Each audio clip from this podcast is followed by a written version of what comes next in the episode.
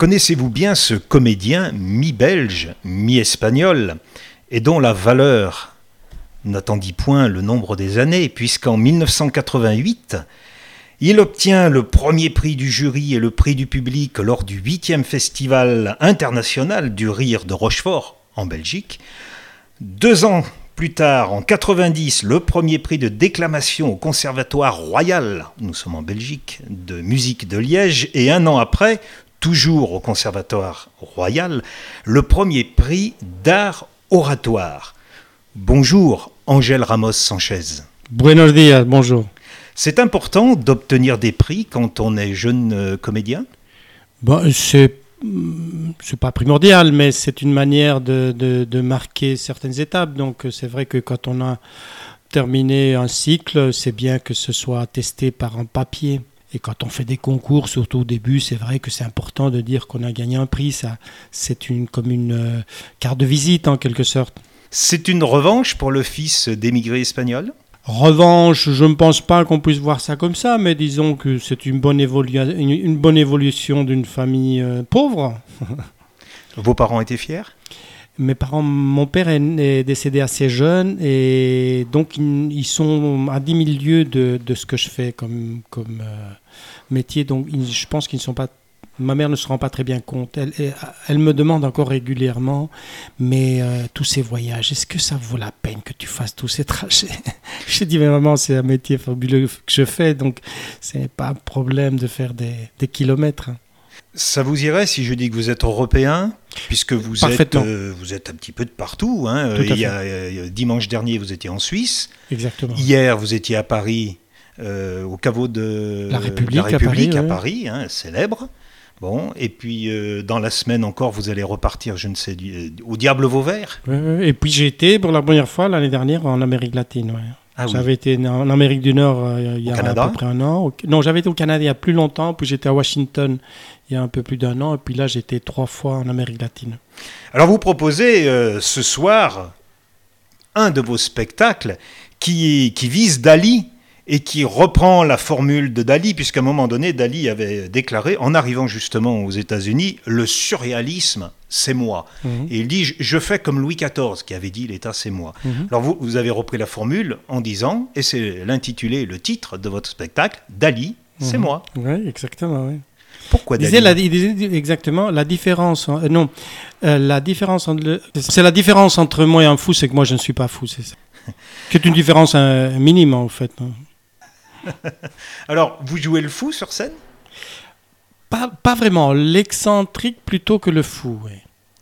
Et, en plus, quand je joue vraiment les textes, de, quand je joue vraiment le personnage de Dali. Et encore, quand je dis le personnage de Dali, je pense que lui est encore plus allumé, mais je crois qu'on a tout doucement oublié. Donc, c'est plus une interprétation que vraiment une imitation. Vous avez donc lu des, les textes d'Ali Énormément de livres, oui. Je me suis beaucoup documenté. Oui, oui, parce que quand j'ai, eu, quand j'ai vu ce personnage, à l'époque, on le voyait un petit peu à la télé, et je trouvais ce personnage tellement théâtral, je, trouvais ça fabuleux. Et puis quand j'ai commencé à lire ses, propos, je me dis, mais en plus, ce qu'il dit est, est, loin d'être juste provocateur. Il y a quand même souvent une certaine profondeur dans ce qu'il dit et une réflexion. Picasso, un autre espagnol, disait que c'était vraiment un génie. Oui, oui, oui. Il n'y a, pas, a pas que lui qui disait que c'était un génie. Les génies euh, sont donc des êtres d'exception de par leur art, enfin bon, ce qui les apporte à l'humanité, on va dire comme ça, mais ce sont peut-être des, gens difficiles à vivre. Oui, probablement difficiles à vivre parce qu'ils sont hors cadre euh, habituel. Je veux dire, ils sont, ils sont un peu en dehors des conventions habituelles. Ils, ne s'inscrivent pas dans, dans, une certaine normalité. Et c'est ça qui fait euh, que sans doute ça doit être difficile pour les gens plus ou moins normaux de, de devoir vivre avec euh, des gens qu'il faut un peu cadrer, qu'il faut essayer de comprendre. C'est ça que Dali, au fait, avait absolument besoin d'une personne qui fasse le lien entre sa folie, son, son, son monde et la réalité euh, qui était sa femme, au fait, gars-là, qui, qui faisait un peu le trait d'oignon entre le monde normal et, et, et sa folie. On, dit que Dali était aristo, puisqu'il est devenu marquis en 1982, lorsque sa femme est décédée, la même année. Aristo, mégalo, macho. mais il voulait avoir tous les titres, au fait. Hein. Ce sont les titres. oui, il voulait, il, voulait, oui, il voulait tout avoir. Alors, votre Dali, vous avez dit que c'est une interprétation En quoi il ressemble et en quoi vous vous ajoutez? Ben, C'est-à-dire que ce sont quand même ces, propos, je dis, hein, par moment sur les sujets que je traite. C'est au départ de ces propos, ce qu'il dit, mais c'est moi qui m'en approprie quelque part. Mais en, en, jouant quand même un personnage qui est ce personnage d'Alien, mais parce que c'est pas lui qui parle, forcément, ça devient mon interprétation. L'interprétation, c'est un mot qui revient souvent dans les textes, euh, les articles euh, qui vous concernent. Cette histoire d'interprétation, puis lorsque je citais vos prix, hein, euh, bon, prix, prix de déclamation, d'art oratoire, vous êtes sensible à, cette histoire de, de, de, de, mise en bouche, pardon, de, déclamation, de parole, de prise de parole. Euh, oui, euh, bien sûr, c'est important, parce qu'à partir du moment où, on s'approprie quelque chose, euh, on, l'interprète, mais il faut, il faut y donner quelque chose à soi. sinon, bah, autant d'écouter l'original, écouter une bande-son, et, et c'est plus simple. Donc, si, en tant qu'artiste, si on utilise quelque chose, c'est vraiment pour en faire quelque chose de personnel. Vous, êtes formé aussi à l'improvisation. C'est mes bases. Au fait, le mime et l'improvisation, c'est des techniques que j'ai appris avec lesquelles j'ai fait un peu mes, mes premières armes, mais c'était pas un but en soi. J'ai jamais fait. J'en ai fait un petit peu au début des spectacles d'impro, mais c'est pas mon truc. Ni même les spectacles de, que ce soit de magie. Enfin, toutes les techniques que j'intègre dans mes spectacles ne sont jamais que des appuis pour mieux euh, donner certaines, certaines connotations à mes spectacles. Oui, vous avez dit la magie aussi, ça intervient. Dans le Dali, c'est très important, oui, parce que comme je ne peux pas me mettre à peindre euh, sur scène et faire des tableaux pour montrer la magie de la peinture, forcément, ben, j'ai trouvé le, le, la transposition dans la, dans, la, dans la vraie magie de scène. Vous êtes sensible aux, peintures de Dali C'est des très belles peintures, mais pour tout vous avouer, c'est pas ça qui m'a amené euh, à m'intéresser à lui. C'est le personnage. C'est le personnage avant tout. Mais c'est vrai que j'ai encore vu récemment une, série de, peintures, il y en a qui sont superbes. Les montres molles Ça, c'est une de ces, un, de ces éléments sur lesquels il, revenait souvent, la montre molle. Et vous l'utilisez sur scène, non C'était cette Oui, oui, je, je, je, fais allusion à la montre molle. On dit qu'il avait donc euh, une certaine folie géniale. Euh, quand on regarde un petit peu aussi, on voit dans sa vie, vous avez dû trouver trace dans ses écrits, qu'il a eu quand même un boulet, on va dire, au départ de sa vie, c'est que ses parents avaient eu un premier garçon qui portait le même nom, c'est ce que j'explique à la fin du spectacle. Oui, vous l'expliquez ça. Et c'est ce qui explique, et c'est ce qui donne à mon avis tout l'intérêt de ce personnage, c'est de comprendre qu'un personnage, au fait qu'une une, une, vie est, est, conditionnée souvent à son passé et souvent à son enfance, et comme il dit, il dit j'ai dû tuer mon frère qui est mort trois ans avant ma naissance. Et au fait, il a tué euh, en, démontrant auprès de ses parents et, ses amis et tout le monde que lui, il devait prouver qu'il n'était pas son frère, quoi, que lui était vivant et qu'il était, totalement différent à son frère, qui lui était gentil, lui n'était pas gentil, n'était pas obéissant, et que surtout lui c'était un, génie et pas, son frère. Ça explique après qu'il il a souhaité rencontrer Freud. Il s'est beaucoup intéressé à la psychanalyse, dont cette peinture surréaliste. Il explique d'ailleurs un petit peu à travers le. Quand il parle de, de, l'impuissance, il évoque un peu Freud, en disant que tous les grands, tous les grands créateurs euh, ne peuvent être que des impuissants, sinon c'est pas possible ça, correspond à une, à une transposition de l'impuissance dans tout ce qui n'a pas pu, tout ce qui ne peut pas se faire de manière, euh, on va dire, physique, euh, doit se faire de manière créative. Et vous vous retrouvez là-dedans, vous-même artiste, à votre niveau non, je m'identifie pas parce que j'ai eu la chance de ne pas vivre ces, malheurs. J'ai eu d'autres choses, mais enfin pas, du même, de la même envergure. Mais quelque part, on, se rééquilibre un peu dans sa vie et l'artiste, c'est ses caractéristiques. Les, les, les, artistes qui ont besoin de reconnaissance, d'être aimés, c'est souvent c'est parce qu'il y a eu quelque part un jour un manque et, et du coup, ben voilà, ils ont besoin de combler ce vide.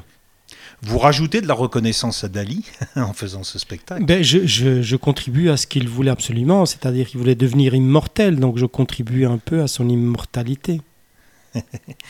Vous êtes aussi euh, quelqu'un qui, avait, qui est parti du côté de Jacques Prévert en faisant un spectacle qui s'appelait Prévert, en deux mots. C'était un petit détour et je veux dire que c'est très atypique parce que ça doit être le seul spectacle dans lequel le, la culture espagnole n'est pas du tout intégrée si on regarde de près, au fait, j'ai fait pas mal de spectacles, il y a toujours une connotation à l'Espagne ou à la culture espagnole, que ce soit le Cid, euh, le Cid espagnol, puisqu'il y a le Cid Corneille, mais le Cid était un personnage réel de l'histoire d'Espagne qui, qui a contribué bien sûr à la, à, la littérature espagnole, ensuite à, à, la française. Et que ce soit le, le spectacle sur Dali, le spectacle sur. Euh, Qu'est-ce que j'ai encore En attendant Julio, qui est quand même la situation la plus classique, puisque c'est carrément un espagnol qui va parler pendant une heure et demie à un public qui n'est censé pas comprendre l'espagnol. Le prétexte, c'est. Vous êtes la personne PP, c'est le technicien, oui, le technicien qui annonce le, chanteur, la grosse vedette qui n'arrive pas, et il faut meubler avec le fait que, que, je suis en décentralisation et que je ne parle pas le français. Le français ou, ou le hollandais si je suis en Hollande ou n'importe quel autre, ou l'allemand si je suis en Allemagne. Alors, en, Amérique du Sud, bon, le spectacle, il est facile à comprendre, mais lorsque vous êtes en Allemagne ou, ou, en, Hollande, vous le faites aussi en espagnol. Mais pour moi, ce qui était hum, atypique, c'est quand je l'ai joué cette, cette, année en Amérique latine, puisque c'était la première fois que je le jouais pour un public hispanophone. Ah oui. Mais sinon, quand j'ai joué partout, le spectacle avait été créé dans, cette, euh, dans ce sens-là. Donc d'abord pour les francophones, donc là il y avait une ressemblance avec le, comme c'est une langue latine, il y avait des mots ressemblants, mais le hasard a voulu que je joue pour les pour les hum, Suisses allemands. Ça fonctionnait, là, ça commençait à être mon étonnement de voir que ça fonctionnait aussi bien, mais je me suis dit, les Suisses allemands parlent quand même pour la plupart français. Mais après, j'ai joué en Allemagne et là, j'étais convaincu que ce n'était pas une question de, de ressemblance, puisque je ne parle pas du tout allemand, donc je ne pouvais pas chercher de la ressemblance là où je n'en connais pas. Alors, qu'est-ce qui, qu'est-ce qui se passe à ce moment-là? Ben, C'est magique. Qu'est-ce qui donne du sens? Ben, c'est magique et, là on se rend compte que ce qui compte c'est pas nécessairement la parole que pour communiquer euh, la parole n'est pas le seul outil le, seul outil c'est l'envie la volonté et le, langage corporel et, et, des mots. Avec très peu de mots au fait on arrive à se comprendre en, avec la avec la, la, la gestuelle en complémentaire quand on parle d'intonation et d'interprétation, contrairement à ce qu'on pourrait imaginer, c'est jamais quelque chose qui est fixé. C'est-à-dire que tout ça doit être variable selon le lieu et l'espace qu'on occupe. Et euh, quand je suis près de quelqu'un, je ne vais pas gueuler pour qu'il me comprenne. Et c'est pareil pour l'interprétation. Si je suis dans une salle plus, plus petite, il y, a, une intimité qui fait que les choses doivent s'adapter au lieu pour être dans une certaine justesse et pour être compris et être dans la bonne dans, dans une forme d'authenticité. Tout à l'heure, on évoquait le CID, euh, donc une reprise du CID. Il y a un moment donné dans le spectacle où vous demandez à un spectateur de, vous aider à faire le célèbre euh, dialogue. Connais-tu bien donc Dieg? Donc vous aimez cette interaction ah, avec le public? Oui, parce que pour moi c'est essentiel. Je veux dire, c'est quand même pour les, pour les gens que je suis là. Et donc qu'ils soient toujours présents et c'est vraiment un, partenaire, pour moi, c'est évident. Et donc, toujours un moment dans le spectacle, ils interviennent relativement euh, activement. Dans ce que j'ai pu voir sur Internet, sans vous moquer. Ah oui, oui, oui, bien sûr. En hein, si en plus qu'ils payent, on, va se moquer d'eux, il faut quand même pas exagérer. Plusieurs fois, vous, êtes, euh, vous avez présenté vos spectacles à Avignon, euh, en off, comme on dit. Hein, euh, en 2000 et 2009, je crois. En, oui, en 2000, 2001, je crois. Enfin, 6-7 fois. fois. Ce qui veut dire que certains de vos spectacles, vous les, excusez-moi de l'expression, vous les traînez avec vous pendant plusieurs années. Pas, non, il y a un Nathan Julio que je traîne, mais le, le mot traîner peut-être pas juste parce que j'ai un bonheur immense de le jouer chaque fois. Donc, euh, c'est quand je commence à traîner un spectacle, je les arrête au fait.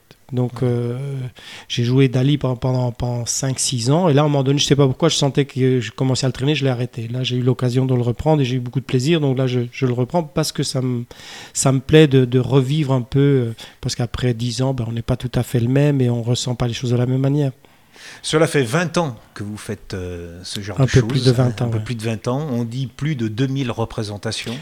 Rien que sur le spectacle en entendant Julio, oui, ça fait plus ah, lui, rien, que celui-là, oui. C'est celui que vous avez joué le plus souvent. Oui, parce que j'ai c'était mon seul, le premier seul en scène, et même en jouant d'autres, comme ici maintenant en entendant d'Alice et moi, je compte, hier je jouais euh, en entendant Julio, et, et je vais jouer à Bruxelles de nouveau en entendant Julio. Vous avez même fait, à un moment donné, que, de bonheur, que du bonheur, où vous avez mélangé euh, différents moments de vos Ouais, C'était une manière de marquer les 20 ans de scène, au fait. Et donc, je me suis fait plaisir en reprenant quelques extraits de spectacles anciens, comme une, une poésie de Prévert, euh, un extrait de, de- de- du Cid, de, euh, du Cid espagnol, une- un petit extrait de, de magie comique. Enfin, voilà, c'était une. Alors, il y a- parmi tous ces spectacles, il y en a un qui porte votre nom, Angèle, l'ange déchu. Et vous dites, l'ange, c'est le messager. Oui, Donc vous jouez avec votre mot, vous faites un clin d'œil. oui, oui, tout hein, à fait. Et là, vous prenez l'idée, ben voilà, les, les anges sont là pour s'occuper des humains. Tout à fait, oui, oui, c'est des, des- oui, Et vous essayez d'expliquer, eh bien, euh, Comment alors, ça se passe? Parce que bon, bah, c'est écrit dans les bouquins, mais qui a écrit ces bouquins? Alors que moi, je suis un ange, c'est la voie directe, quoi. hein, c'est quand même le plus simple. Et donc, je leur, je leur explique un petit peu comment les choses se font et qu'il ne faut pas croire tout ce qu'on raconte. On se dit, tiens, euh, par rapport au hasard, etc., on se dit, tiens, c'est à quoi c'est dû? Ben Justement, c'est vos anges qui, qui provoquent tout ça. C'est les gens, par exemple, qui se mettent ensemble. Et on, vous savez, parfois, on a des, des gens qu'on se dit, ils ne vont pas ensemble, un petit avec un grand, un petit mince avec une, gr- une grosse. Et on se dit, tiens, pourquoi est-ce qu'ils sont ensemble? Et je leur donne l'explication. Parce qu'au fait, ce sont les anges, leurs anges correspondants, qui sont cooptés, c'est-à-dire qu'ils ils aiment bien d'être ensemble, et quand on leur euh, attribue leurs euh, protégés respectifs, ils disent bon, on va pas rester, on va pas, on va travailler ensemble, on va s'arranger pour les mettre, nos deux clients là, on va les mettre ensemble, et comme ça les choses seront arrangées. Ce qui explique pourquoi certaines personnes sont ensemble, comme Carla et Nicolas, enfin des trucs comme ça. Je dis. Il y a aussi un spectacle, À qui le tour Là, c'est sur la télévision et la manipulation. Tout à fait, oui, avec des télévisions sur scène et un technicien qui faisait un montage en direct. Vous avez du matériel. Pas tant vous. que ça. En Pas général, j'essaie d'éviter d'avoir de spectacles trop lourds parce que ça, ça, me permet, ça me donne plus de liberté. Le fait d'avoir moins de technique, ça me permet de jouer dans les plus petits lieux. Et puis, c'est pas toujours utile d'avoir trop de matériel, je trouve. Parce que ça renferme, ça, ça limite. Alors que si on, si on crée les choses de toutes pièces, on les invente ou on les fait paraître aux gens, euh, il y a plus de liberté. En fonction des spectacles, vous changez de costume? Oui, dans certains spectacles, il y a une ressemblance, c'est-à-dire qu'il y a des points communs, mais c'est pas le même costume. Le gilet est revenu, par exemple, avec Ouais. la chemise à carreaux, est revenu dans deux, trois spectacles, mais c'était pas les mêmes. euh, C'était pas tout à fait le même costume. Parce que vous avez été aussi initié à la clownerie euh, à l'origine. Donc je me suis demandé si le costume, il restait quelque chose de l'art du clown Non. qui est bien identifié Mm. par un costume. Non, j'ai j'ai travaillé le clown comme technique et j'ai trouvé ça très très intéressant, mais par contre, euh, j'enseigne d'ailleurs à l'école de cirque de Bruxelles. Et au fait, c'est pas tout à fait cet angle-là que je, je- que je, dont je me sers pour, pour enseigner. Pour moi, le, le, le, le- le clown se, se réduit peut-être plus à un moment qui est l'enfance, l'innocence, etc. Alors que moi, je pars plus de, de- d'un personnage qui est plus proche de chacun, avec toutes les spécificités de chacun. D'Alice et moi, euh, c'est une mise en scène de Michel Delamarre. Vous aimez ce genre de collaboration? C'est-à-dire que les idées, c'est sûr que euh, faut savoir quand on a envie, on a un projet, euh, bah, il faut, faut proposer le, le projet en, en metteur en scène. Mais plus on est précis sur ce qu'on propose, moins on va être récupéré sur l'idée. Enfin, moins on va être quelque part manipulé ou réorienté sur des directions qu'on n'a pas vraiment choisies. Et je dois dire que ici, dans le cas précis euh, de Michel Delamarre, euh, j'avais, travaillé énormément sur le sujet. Et il y a un deuxième sujet que j'avais énormément traité aussi, dont j'avais énormément de matière, c'est le cochon, mais dont j'ai jamais trouvé l'angle pour, pour en parler. C'est très très vaste le, sujet du cochon. Et j'avais le même problème avec Dali où j'avais tellement tellement de matière que je ne savais pas très bien comment le traiter. Et c'est avec Michel Delamarre que il a réussi à structurer toute ma matière et en faire quelque chose de continu et de cohérent. Mais je pense que ça dépend beaucoup d'un spectacle à l'autre. Je prends l'exemple de Dali, mais dans d'autres dans d'autres- spectacles comme Entendant Julio, là, le metteur en scène a relativement peu de, de- euh, un rôle très très, euh, je dirais presque inexistant. Quoi. Au fait, le, le- ce spectacle, en Entendant Julio, c'était de l'impro. Au fait, ce qu'on a fait, c'est on garde l'impro et on fait en sorte que l'impro puisse s'inscrire dans une continuité dans le spectacle. Mais là, le metteur en scène ne- ne- a relativement peu de, de place De place, d'importance Qui a dit je préfère les rires aux applaudissements? Je ne sais pas qui l'a dit, mais je, je suis totalement d'accord. C'est vous. Dans une, dans une interview. Ah, je suis l'auteur Oh Oui. punaise Je préfère les rires aux applaudissements. Ah, ben, Parce on qu'on vous demandait bien. pourquoi justement à l'un de vos spectacles les applaudissements étaient enregistrés et vous demandiez au public de quitter la salle sans applaudir puisque les applaudissements vous les C'est aviez exact, déjà. c'est dans le spectacle, oui, mais bon, j'ai oublié tout ça. Ah ben voilà, Ah ben, je suis très fier de moi du coup. moi c'est vrai que c'est quelque chose qu'on, on- surtout, on- je crois que c'est de plus en plus avec l'impact de la télévision, on, on est très fort dans l'artifice. J'entends parfois des artistes qui disent Ah, j'ai eu une standing ovation, ovation, comme ils disent, j'ai eu, etc. Mais je dis Mais, c'est- c'est- mais est-ce qu'ils ont ri? Est-ce qu'ils ont passé une bonne soirée? Ou ils ont su habilement mettre à la fin du spectacle le point qui fait que les gens se sont levés? Et je ne citerai pas de nom, mais j'en connais qui avaient cet art de mettre, de mettre, faire en, mettre en place la fin, la musique, le petit effet euh, d'émotion qui fait que les gens se lèvent. J'ai jamais été très, très friand de ce, ce- ce genre d'artifice parce que c'est pas pour ça que les gens vont se souvenir après.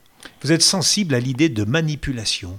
Et je pense que c'est aussi lié à, sa vie, à ce qu'on a vécu, à ce que on n'a pas. Oui, non, je pense que c'est. c'est- Oui, oui, non, c'est quelque chose que je suis très, très sensible, que ce soit dans la politique ou dans quand j'entends les informations, quand je, je- je sens la manipulation, ça, ça m'exaspère très, très fort. oui.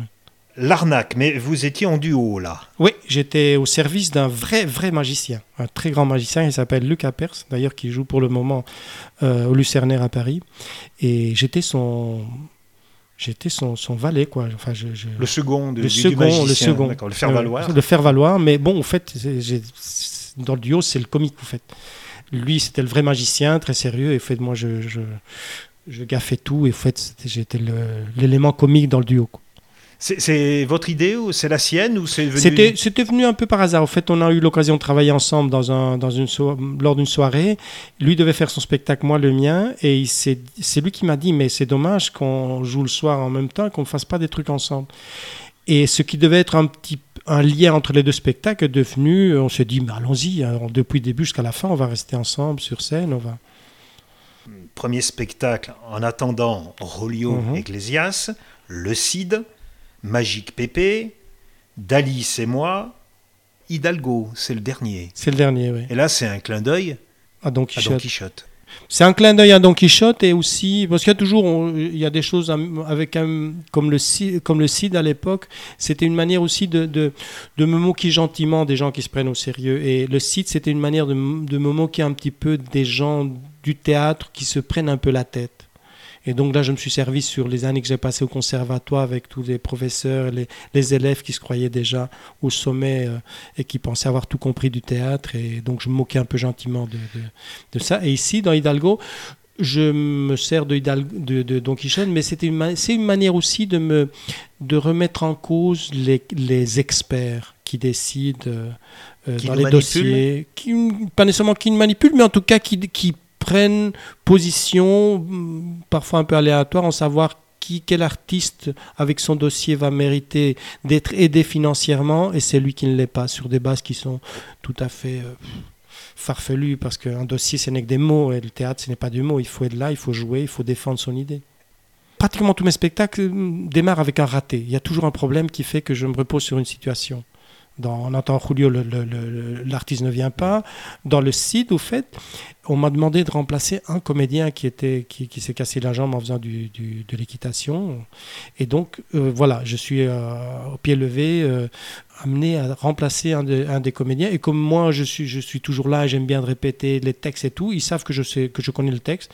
Et pour ne pas perdre un contrat, ils disent Bon, bah, tu remplaceras le, le, CID, comme tu connais le texte, vas-y. Et, c'est, et, la situation, c'est que je suis une heure avant la représentation. Mais il y a une, une erreur, et du coup, les gens sont là et que les partenaires ne sont toujours pas là. Donc, je suis en train de répéter mon texte et en même temps, les gens sont là et c'est ça qui me permet de. De- Toujours de cette interaction sortir. avec le Voilà, d'être en interactivité en- en- avec le public en disant Ouais, non, là, il y a. euh, voilà, il- j'ai besoin de quelqu'un qui me donne la réplique parce que j'ai du mal à répéter. euh, euh, et puis, par moment, je- je- j'explique que le, le site, c'est pas, c'est pas du tout l'image qu'on a avec ce petit gringalet, avec son petit épée là qui, qui est à moitié homosexuel, qui fait des effets. Le vrai site, ça, c'était un mec, c'était, mec, c'était, c'était une brute, quoi. C'était, et, et du coup, je, je donnais une version de, de la manière dont on entendait le site de l'époque avec du vieil espagnol. Là aussi, c'est assez documenté. Vous aimez euh, faire une recherche euh, Ah oui, pour, nourrir vos spectacles. Oui, Parce oui. que je, je reviens à Dali que vous allez donner ce soir. Euh, J'imagine que c'était pas si facile que ça de, de lire tous ces écrits de, de Monsieur Dali et tout ce qui a été écrit à propos de Dali. Mais c'est pas difficile dans le sens où quand on est passionné, c'est comme les collectionneurs, ils ne se posent pas la question oh, qu'est-ce que ça va me prendre comme temps d'aller chercher cet objet là ou non, c'est quand on aime quand on aime quand on a choisi un sujet, c'est qu'on a envie de le traiter.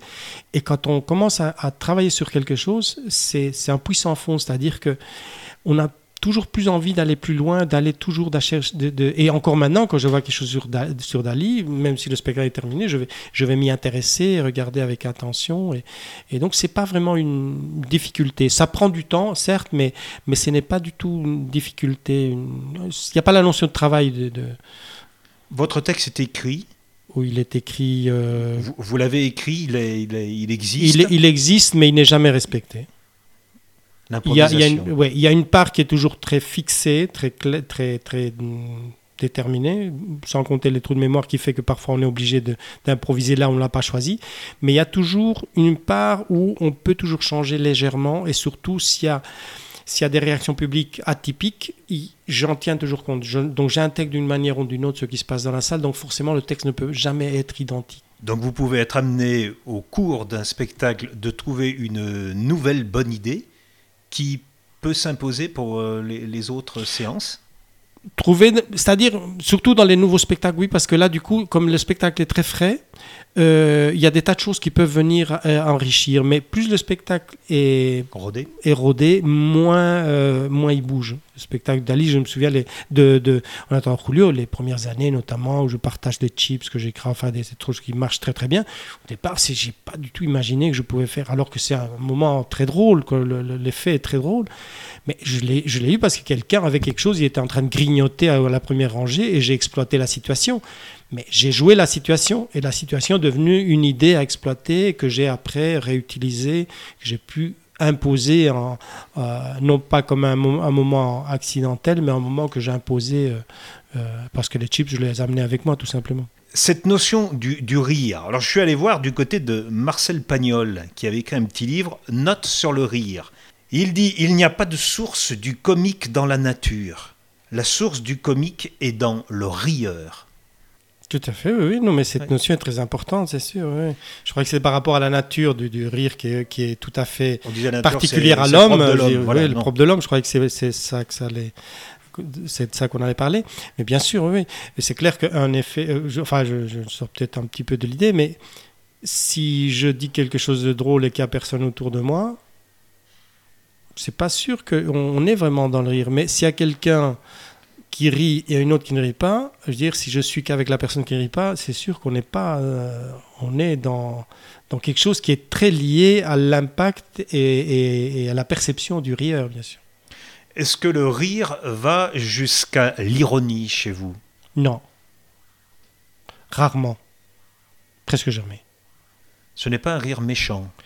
Non, j'aime pas ça, tout simplement. Est-ce qu'on peut rire de tout? Bien sûr, oui. Mais je crois que c'est des Mais proches qui ne fait- disaient pas avec tout le monde. Voilà, et ça ne fait pas rire tout le monde. Oui, il Non, dit pas avec tout le monde, je Pas crois. avec tout le Ça me fait pas rire tout le monde, mais on rit pas. Oui. Euh, Il y a des choses qu'on peut pas rire avec. Je veux dire que si je parle, de- je fais d'une. je- Enfin, imaginons, je, je n'aime pas les blagues. Enfin, je ne sais pas raconter les blagues, mais je ne vais pas raconter une blague d'un pendu avec euh, un copain qui vient d'avoir son fils qui s'est pendu. Quand, euh, euh, quand on fait une blague sur les Belges.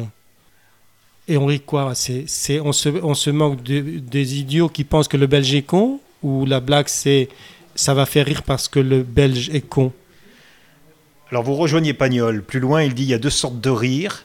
Le premier, le vrai rire, c'est le rire sain, tonique, reposant. Je ris parce que je me sens supérieur à toi, qui me fait rire. Et puis le deuxième, c'est le rire qui est un peu dur et presque triste, dit-il. Je ris parce que tu es inférieur à moi. Je ne ris pas de ma supériorité, je ris de ton infériorité. C'est le rire négatif, dit-il. Et entre ces deux sortes de rire, eh bien, il y a toutes les nuances. Mhm.